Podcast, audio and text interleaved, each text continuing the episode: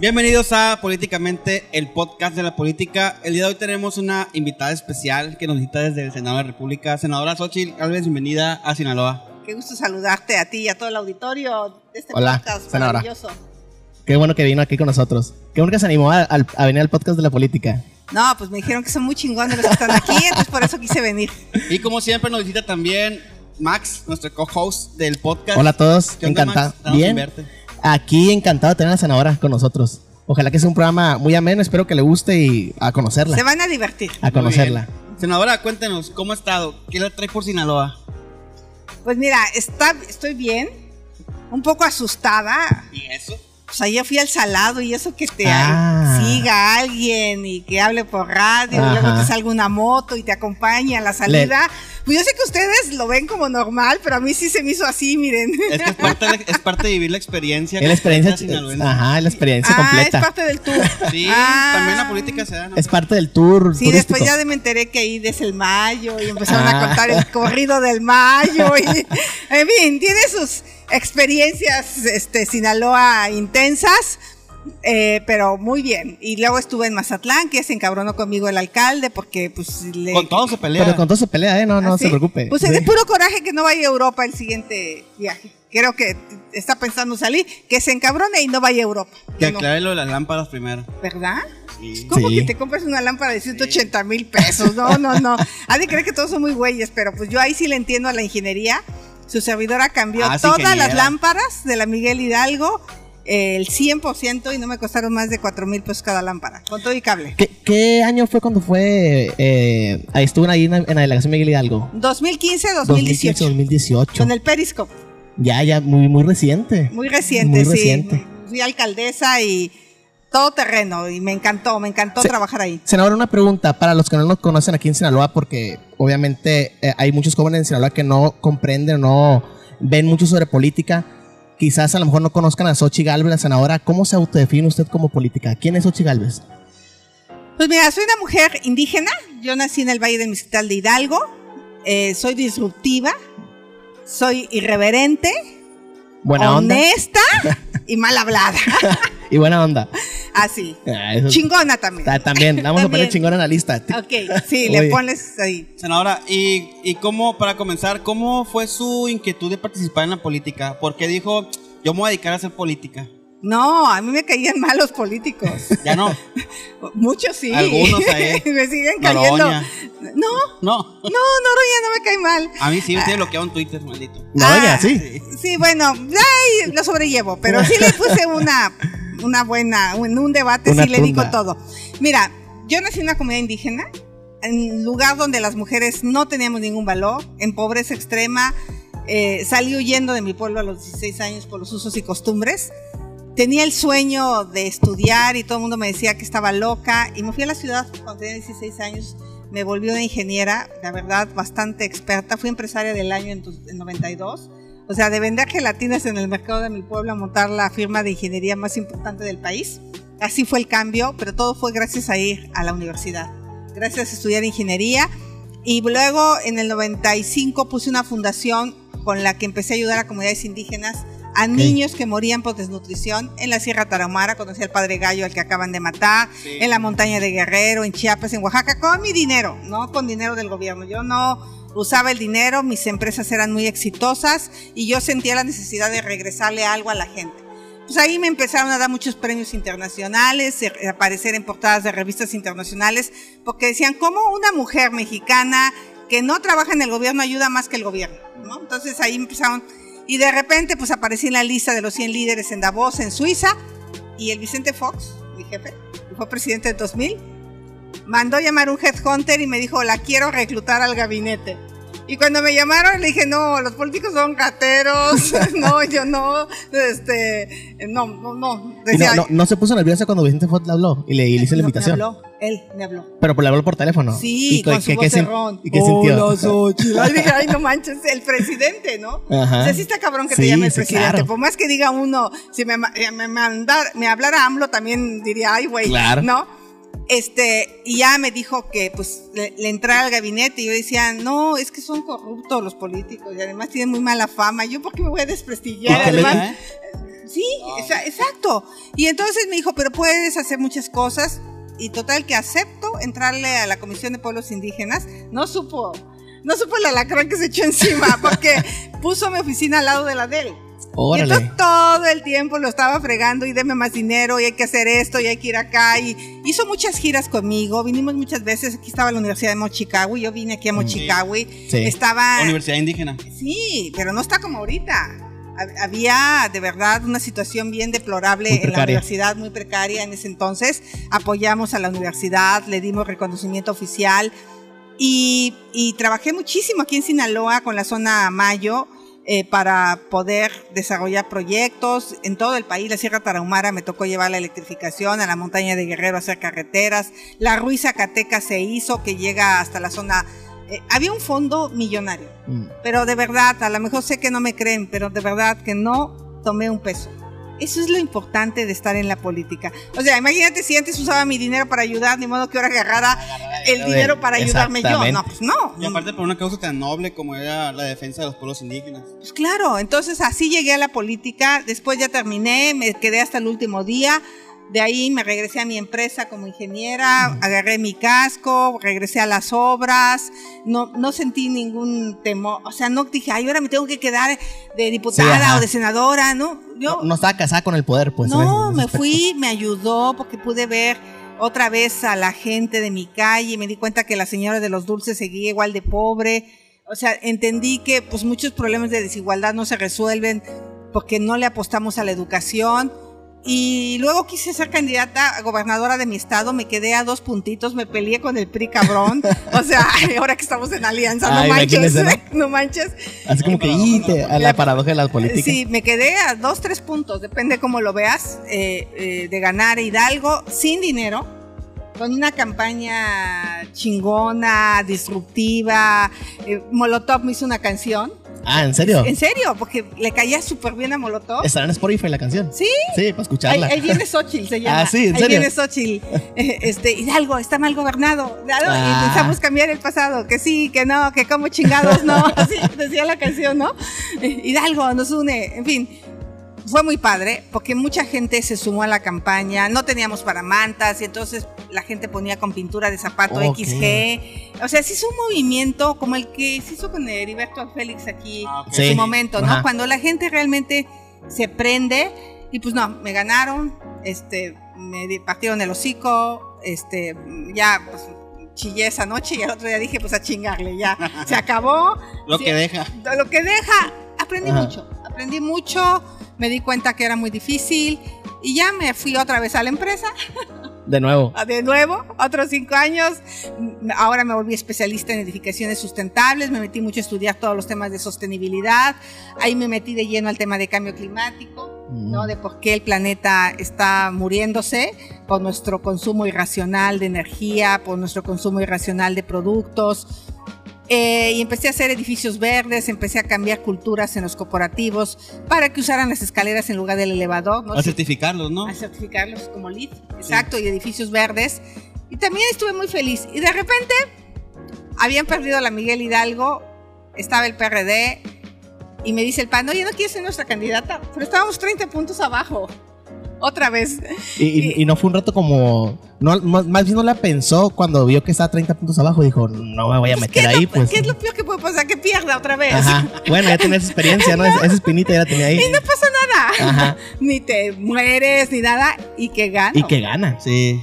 Y entonces, pues justo fue cuando decidí hacer una delegación, fíjate, con el Periscope. Yo quería que los Cuando funcionarios abrieran su cámara saliendo y gobernaran con transparencia. Y transmitieran en vivo. Y fue increíble porque le tenía la- mía- más miedo a la gente al Periscope. Mucha gente ya no sabe qué es el Periscope, pero pues es la transmisión como un Facebook Live Sí, pero en. Twitter. en Twitter.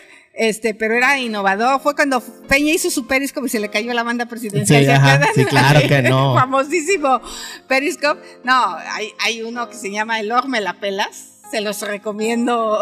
Entonces, senadora, usted sería como pionera en el sentido de, gra- de grabar la función de un funcionario en, en Periscope, en, Twitter, redes sociales. acuerdo que sí, yo, yo me acuerdo porque era cuando yo más estaba estudiando la, la carrera y era cuando más usaba Twitter y era activista de Twitter, pues sí me acuerdo que era poca Arne, gente. A mi city manager. bloqueó Arne güey. Ausruten, ¿ja? Sí. El, Poder Antigandaya se Sí, llamaba, sí. ¿no?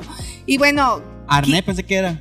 Sí, Arné. Arné. Arné o Arne, eh, cualquiera de las dos. Bueno, Arné era mi city manager. Sí, me acuerdo. Y entonces, pues, a la gente lo cachábamos tirando basura, ¿no? Entonces, Sí. Pero pues ahí entraron, no, que viola los derechos humanos. Oye, está en la calle, está tirando basura, güey. O sea, ¿cuál derechos humanos que le estamos violando? Pues que no salga a tirar basura donde no debe, que no se ponga en doble fila, que respete la civilidad, que no venda micheladas.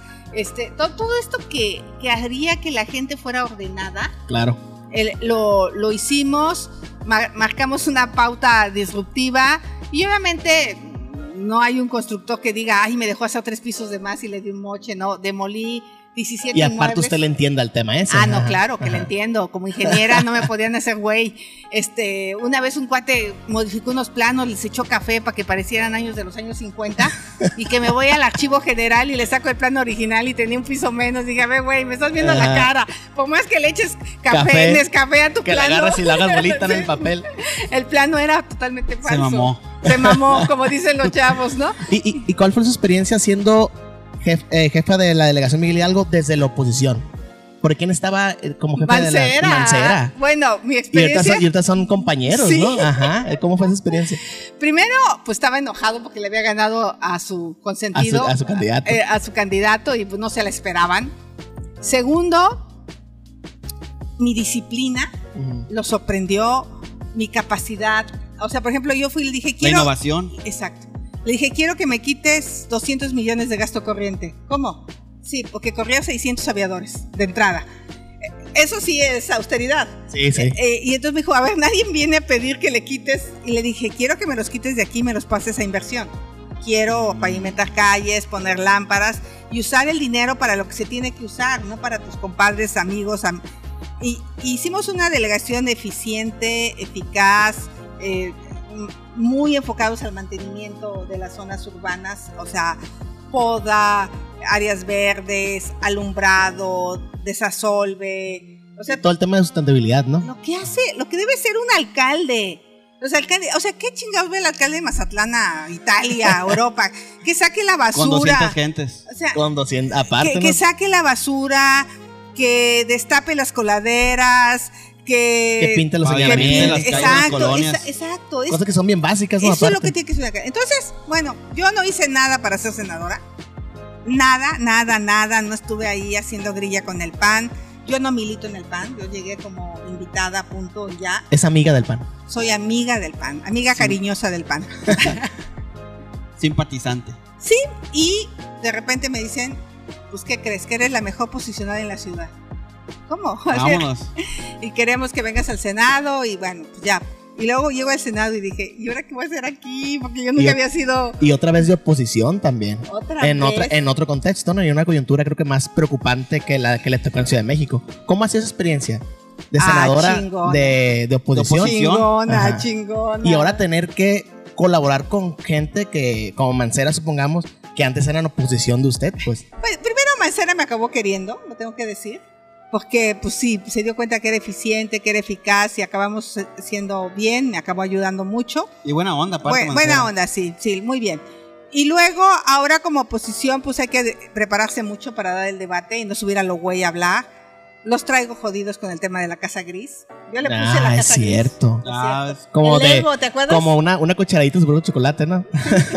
Sí, yo la Este- vi en la casa. Estábamos en, estábamos en México, ¿no? Cuando Sí, estaba en la casa de Lego presentándose. Sí. Ah, es cierto, vimos el, eh, estábamos ahí nosotros. Estábamos en el Senado. Ajá. Ah, fue un éxito. Sí, sí. Ahí tienes tu foto con el Lego, Sí, porque todo el mundo se tomaba su foto con el Lego. Bueno, pues este era como exhibir para que la gente entendiera de qué se trata. Pues, ¿cómo que tu hijo paga una renta de 100 mil pesos? Claro. ¿Cómo que se va a vivir a Houston? ¿Cómo que como que no se le conoce un y trabajo? aparte, ¿con qué lo paga, no? Exacto, Ajá. exacto. No, es que materi- material hay, sacan material. Nada más falta innovar en la, en la oposición también. Es de mucho, mucho pensar, échale coco. Exacto, para ubicarte. Obviamente tengo bastante fuerza en mis redes sociales, hago videos. Sí, me he dado cuenta. Que, que- Que, que- digo, lo, lo de repente los políticos suben videos de 8 minutos. No mames, güey. ¿Quién los va a ver? O sea, Sí. tienes que Sí, subir no, videos nadie. muy concretos. O con discursos. Exacto. Aburren. Sí, sí, sí. Sí. un chiste y la Eso- gente está bien que se lo mandes a tu esposo ahí para cuando tenga insomnio, pero no. Senadora, y, y en ese sentido, supongamos, ¿qué cree usted por qué la oposición, no, habiendo tantos elementos, como criticar al gobierno en turno, la oposición no los utiliza como los debería de utilizar? Pues? Porque hay bastante material, pero no se utiliza. Primero, porque para tener la lengua larga hay que tener la cola corta. Exactamente. Ese es un tema, ¿no? Y sí, este gobierno es muy amenazante. El caso de Alito, más allá de si estoy o no de acuerdo con Alito, pues es ilegal que te graben. No son las formas. Pues. No son las formas, pero ellos no miden, no les No, es que importa. les vale ya. Ellos destruyen lo que sea. Y a veces, ah, a mí me lo han querido hacer. Por ejemplo, Ok. este, no me encuentran una ratería. No, porque no hay, no hay, no hay, no hay, no hay. Este, tú vas a mi casa hoy, porque luego ya voy- cuento la anécdota. Este, pues tengo una mesa de plástico del Costco con cuatro sillas y fui delegada. No da la política, no da, no da. Si no te robas la lana, no te da para vivir con. con- Sí, no, con- no, no te puedes enriquecer de ella, Con, lujos. Entonces, primero en ese sentido tienes que estar bien limpia. Segundo, tienes que documentarte muchísimo. Este, por ejemplo, el tema de dos bocas, donde el presidente dijo, no, pues es que el Consejo de Administración de Pemex me aprobó los 12 mil millones de pesos. Y dije, ¿y cuándo? Entonces me puse a leer todo el domingo las actas de administración del Consejo de Pemex. Y nunca. nu- nunca estaba aprobado. Había dicho una mentira el presidente. Entonces lo reté y le dije, a ver, presente el acta del Consejo de Administración de Pemex. Yo sabía que no, porque ya, ya había leído las actas. Sí, ya. No, pues entonces me sacó en su video de que hace 12 años yo dije que estaba de acuerdo con la refinería en Tula. Hace 12 Qué, años, qué- presidente. qué buena, qué buena estalqueada le pegó el presidente, ¿no? Imagínense para bajarse hasta los 12 años. O sea, puta, y entonces dije, pues hace 12 años and- mandábamos SMS. Ándale. Hace Eh. 12 años íbamos a Blockbuster, no había Netflix. No había Netflix. Hace 12 años los coches eléctricos no se veían como una De posibilidad. nada, ¿no? exactamente. Las baterías. Le, le dije, pues el mundo cambia, yo cambié. No, pero imagínate lo que me encontraron. 12 años, una declaración para poderme atacar y me pusieron en el experto de la semana. Dije, qué chingón que no salgo en el pendejo de la semana. Pues Sena- sí. Senadora, ¿y en Sinaloa cómo ve la oposición? ¿Qué cree que le haga falta? ¿La ve fuerte? ¿Algunos tips que le pueda dar para que también... no, a ver, ya se tienen que levantar del chingadazo, ya. Sí, ¿va? vámonos, vámonos, ya pasó. Este, Como que andan apagaditos, ¿no? Andan apagaditos, a ver, ya. ¿A qué chingazos? a, a- a salir, a reorganizarse, a, a- a representar a la gente. Este, finalmente el presidente está implementando su reforma eléctrica que el, que el Congreso le aprobó y que la Corte le dijo que sí y prometió bajar las tarifas. Ah, órale. Quiero ver las tarifas de electricidad abajo. Nada, Ándale, va, todo vámonos, sube. vámonos. La inflación está... Eh, el El precio de la tortilla para arriba 140 está, pesos. Aquí y, ya no, tortilla. y ya no le eche la culpa a Calderón, presidente. Ya, ya, ya, ya párele. Entonces sí necesitamos una oposición pila, Documentada. estudiada y, y eso, por eso estoy aquí. Por eso. Para respaldar. Para, Para para, respaldar. animarlos, para. A ver, hay días que nos dan una madriz en el Senado, nos ganan toda la votación, puta, pues sí, te regresas. mayoría. Ahí voy pedaleando mi bici, porque es de subida. Yo voy en bici. Y ahí como que voy sacando el cambronamiento, y pero cuando llego a mi casa llego feliz. Es, otro, Entonces, es otro dato característico que siempre va a bici, ¿va? sí, Siempre vive cerca. ¿no? Pero ¿O le gusta la bici? ¿Cómo Pues- cuánto hace más o menos? Mira, son 7 kilómetros y medio. Este, Pues es alguito, ¿eh? Y- No, no, no los corro. 7 kilómetros y medio y me hago 25 minutos. Ah, bien, para hacer la Ciudad de México está, Está bien. sí, está cortito. No, está cortito. Ah. sí. Y en ese sentido, senadora, eh, hablando de la oposición que no aprovecha a lo mejor lo que está pasando con, con el gobierno actual, que está un poco apagada, ¿cree que existe en ese sentido la posibilidad de que la oposición dé una sorpresa en el 2024? ¿O cree que... Vamos a dar una sorpresa. A ver, cuéntenos un poquito qué, qué sorpresa. Empezando con la ciudad. Ah, Yo voy a ser jefa de gobierno de la Ciudad de México. Ahí Vamos está. ahí. Ajá. así como sinaloense. Tas, tas, tas. Hoy, hoy en las encuestas estoy liderando a la oposición, pero sobre todo estoy empatada con Morena. Híjole, nunca me ha tocado, siempre 30 puntos abajo. Entonces, eso hablaría de que cuando fue jefe de, de la delegación Miguel Hidalgo le fue muy bien. Entonces, o sea, dejó un buen sabor de boca. Exacto. Aquí en Sinaloa la vamos a apoyar. Bueno, y tienes amigos en la ciudad, ¿no? Sí. No, nos, cambiamos No, el un INE. montón.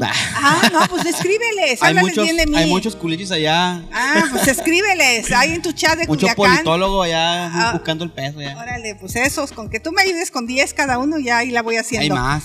Mira, eh, sí, pero tenemos que decir para qué.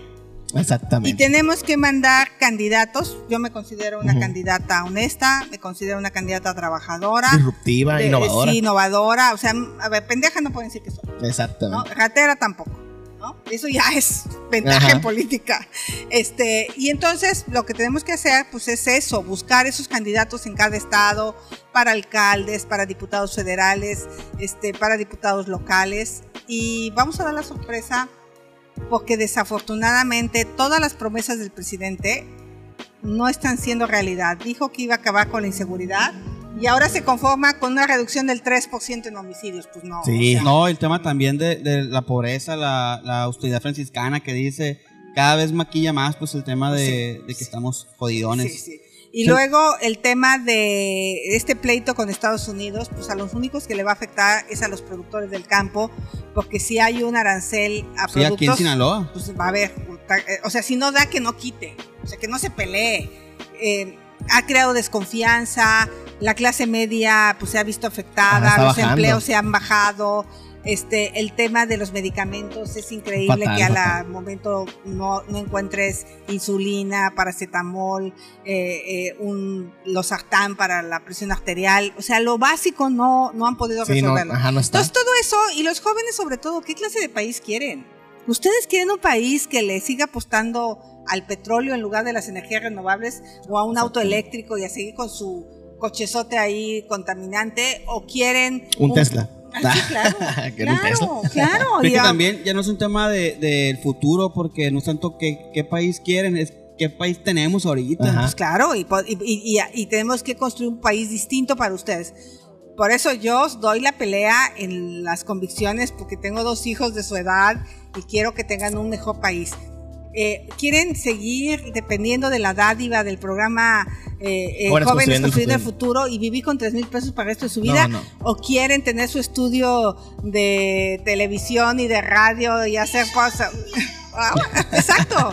Entonces, eso es lo que yo creo que tenemos que apostarle a la innovación, al emprendimiento, a que el gobierno te apoye con créditos financieros y tú Sí, empujes al emprendimiento, a la innovación tecnológica, a la robótica, a la inteligencia artificial, a, a- a que todos tengan internet. Digo, aquí en Sinaloa hay bastante buena cobertura y mucha gente no tiene conexión a internet, pero porque no tiene dinero, no Sí, porque no haya conexión. No, entonces, creo que nosotros en la oposición tenemos que vislumbrar este país y tenemos que tomarlo en las manos y ofrecerlo y, y por eso pues me estoy dando a la tarea de caminar el país. Mañana estaré en Querétaro y acabo de estar en Durango, porque, porque sí creo que necesitamos levantar la cabeza y todos esos jóvenes que quieren un país distinto, pues apostarle a otra opción y los partidos, aquí está mi querida Roxana conmigo, eh, pues abrirse a, a los ciudadanos también. Ya contestó la, la pregunta que seguía. La pregunta del millón decía, quizás algo pronto para saberlo, le puso el Max, pero ya nos dijo. ¿Qué le depara a. Xochitl Gálvez en el futuro? Ya sabemos No, ¿para ya. dónde va. Voy a ser jefa de Seguramente la vamos a ver ahí en la boleta. Vamos a ver si, ojalá, espe- esperemos para tener una amiga ahí en, en Ciudad de México, Sí, jefa, jefa de gobierno. gobierno. Órale. Pero ya para, casi para terminar, senadora, siempre le preguntamos a nuestro invitado algún libro, alguna columna, algún documental, una película que le haya dejado a usted una Una enseñanza. serie de Netflix. a una serie de Netflix que le pueda recomendar a los que nos oyen. Híjole, es que hay muchas, pero Una que diga Una usted, canción con esta domingueo macizo. Bogen, la, la serie de Netflix. Ah, es buena, ¿eh? No la he visto. esa me acaba, porque estoy en lo mío ahorita, ¿no? Ah, Sí, sí. Este, esa, eh, esa, esa, esa, esa, esa película me habla de que la lucha de las mujeres en política, pues es difícil en todo el mundo, ¿no? Totalmente. sí. Todo lo que una mujer enfrenta para poder salir adelante, eh, como serie, yo la super recomiendo. Y obviamente, como libro, a mí uno que me super marcó es eh, La muerte tiene permiso de Edmundo Valadez, porque habla no, no. del pueblo de San Juan de las Manzanas, donde eh, la gente estaba hasta la madre del cacique. Y yo vi- vengo de un pueblo donde teníamos un cacique. Entonces la gente va a pedir permiso a, a la ciudad a echarse al cacique y Sale contraproducente. no, y nunca llega el permiso. Y cuando llega el permiso, este, le dice, oh, ya lo matamos hace un mes. Este, este, bueno. La gente estaba harta de, de la opresión, estaba harta y, y- y creo que hoy cuando yo veo un presidente tan autoritario y que no respeta el Estado de Derecho, me da un poco de miedo de regresar a esas épocas donde un solo hombre decidía todo. Por eso tenemos que defender la democracia. Totalmente de acuerdo. Para finalizar, senadora, ¿qué mensaje le puede dar a su auditorio? Un mensaje para los jóvenes que nos ven en YouTube, en Spotify, que nos A escuchan. los jóvenes de, de oposición, ¿no? A A jóvenes ponerle más.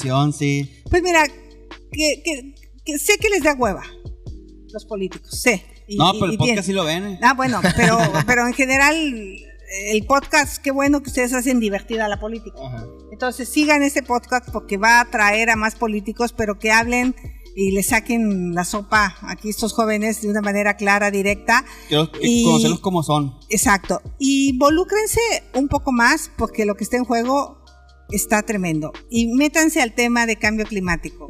Entiendan por qué el calentamiento global y cambien sus conductas también de alguna manera. Una es no tener tantos hijos. Este, creo que esa es la primera. Uno, uno nomás. Se- se- po- pocos pañales, ¿no? Que Poco- po- contaminan poca leche. po- poca agua de usar. Ese- Esa es una, una visión, pues un control de la natalidad, porque el planeta ya no puede con tanto. Ajá. Son los temas de la política a corto plazo, ¿eh? Sí, El sí. tema de la natalidad. Y del agua. Y del agua, sí. va a Del tener agua. que el gobierno decir, aunque sea muy costoso la decisión, oiga, tenemos que legislar este pedo. Sí. Pues sí. Como los chinos, ¿no? Vamos a andar. Sí. No, y como, como el agua en Chile, Exacto, También, la privatización. Exacto. Entonces, y eh, pues pregunten, métanse. Sigan en redes síganos sociales. en redes Y sociales. sigan a la senadora en redes y, sociales. y- y- y también atrévanse a entrar a política. Denle un giro a esto. Muchas gracias, senadora, por, por, por el espacio, por los minutos. Es un placer Nos tenerla. encantó, estuvo muy, muy padre. Qué bueno que vino a Sinaloa, esperamos verla pronto.